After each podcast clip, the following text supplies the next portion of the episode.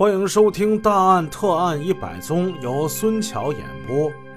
二零一五年七月三十号上午，大概十点钟左右的样子，在江城做生意的柳先生匆匆忙忙的来到江城公安分局。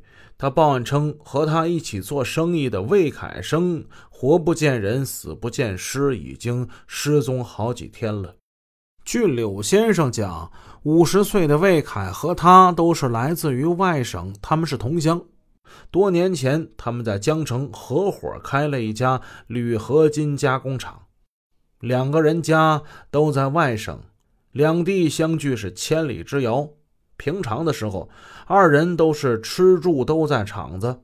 前几天，确切点说，就是七月二十六号晚上八点多钟的时候，魏凯开着自己的私家车外出打牌，之后一直没再回来，电话也关机了，根本无法联系到。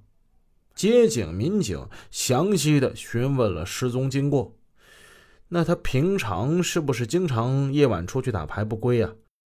呃，没有，平时他他就是在外边打牌。就是再晚的话，他也会回到厂子里休息的，嗯，从来不会是夜不归宿的。特特别是这回他把手机关了，我就我就觉得很纳闷我们手机二十四小时从来不关机的。其实，在柳先生报案之前，远在老家的妻子和他的朋友也都非常的着急，他们用微信在朋友圈里相互转发寻人启事。希望熟悉魏凯的朋友们能够提供一些可靠的信息。可是几天时间都过去了，几乎所有熟悉魏凯的朋友都不知道魏凯究竟身在何处。还有一点让魏凯的妻子感到蹊跷，她丈夫魏凯的银行卡上出现了一些异常的提款记录，这让她不禁是担心起来。丈夫是不是已经身陷险境了呢？警方就问：“那他是怎么知道魏凯银行上的取款信息啊？”原来魏凯的银行卡一直绑着他老婆的手机，银行卡中的每一笔钱的存取，他妻子的手机上都会有信息提示。江城市公安分局的民警根据这条线索，对魏凯的银行卡进行了查询。他们发现魏凯的银行卡有两次取款记录，一次是在七月二十七号的凌晨，再一次是在七月二十八号的晚上。手机无缘无故连续四天关机，银行卡两次被取款，而且取款时间都是在夜晚。家人朋友多方寻找无果，那么魏凯究竟他遭遇了什么？种种反常的迹象引起了江城警方的高度警觉，他们随即对此展开了调查。根据现有的线索，警方决定先从魏凯的手机和银行卡进行调查。他们调取了魏凯的手机通话记录，调查显示，魏凯的手机二十六号晚上之后就没有再有通话记录了，并且。截止到调查时，手机一直没有通话记录。而奇怪的是，他的银行卡却在他的手机关机之后出现了两次取款记录。这第一次的取款地点是在江城西部的一个乡镇，这个地方叫柳桥浦镇。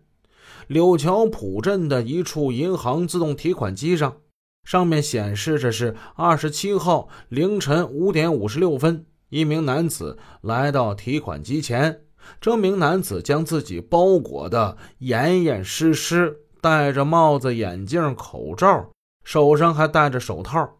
这个神秘的男子用魏凯的银行卡取走现金两万元。看到这个情况，警方已经感觉到事态很严重了。试想，如果魏凯自己取款，他用得着七月份大热天把自己包裹的跟个粽子似的，严严实实的，这很反常。显然，魏凯的银行卡已经落入旁人之手了。而第二次取款是第二天晚上，时间是距离江城西部四十多公里外的一处叫保国农场，也就是柳桥浦镇西部约十五公里处。调取的监控视频显示，二十三点二十一分，还是这名男子，他戴着帽子、口罩。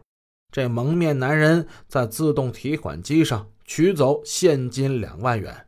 不同的是，这一回他打着一把蓝色的碎花雨伞，而且取款人穿的鞋子与第一次取款时穿的鞋子不同。蒙面男子此次换上了一双旅游鞋。就在警方着手调查期间，也就是魏凯失踪的四天之后，发生了第三次取款记录。这一次是三十一号凌晨三点十九分，地点是距离江城一百多公里外的一个小县城的一家自动提款机，还是这名胆大妄为的蒙面男子取走了卡中的九千元。至此，这个蒙面男子已经在魏凯的银行卡里取走了四万九千元。银行卡里只剩下区区的五百一十五块钱了。警方分析，银行卡每天从自动提款机最多只能取两万块。从目前的取款情况来看，这个人是急于将卡里边的钱全部提现。既然这个取款人知道银行卡的密码，当然也应该知道魏凯的下落。警方将监控视频里的男子照片给柳先生和魏凯的妻子辨认，他们并不认识此人，而且从这个男子的体态、走路的姿势上来看，此人绝非熟人。那么，这个蒙面男子他究竟是谁？他是怎么拿到魏凯的银行卡的呢？如果魏凯告诉了他卡的密码，那么魏凯现在又身在何处？还有，魏凯是遭遇了他人绑架了吗？如果真的是有人绑架了魏凯，几天时间过去了，那现在的他究竟是生还是死呢？通常情况之中，绑架案中的绑匪应该是以求财为目的。倘若绑匪真的是将魏凯绑架之后，在很短的时间之内，受害者的家属或者是朋友就会接到。绑匪的勒索电话，要求受害者家属或者朋友赶紧拿钱去赎人。如果没能满足绑匪的要求，那么下一步很可能会撕票。而奇怪的是，魏凯已经失踪五六天了，并没有绑匪打勒索电话，而只是魏凯的银行卡被这蒙面男子无声无息地取走了四点九万元。失踪的魏凯生不见人，死不见尸，而且连失踪者的车辆现在也是杳无音信。这究竟是怎么回事？失踪者会不会是因为与他人有经济上的纠纷，亦或是因为与他人的爱恨情仇遭到别人的报复呢？本集已播讲完毕，感谢您的收听，下集见。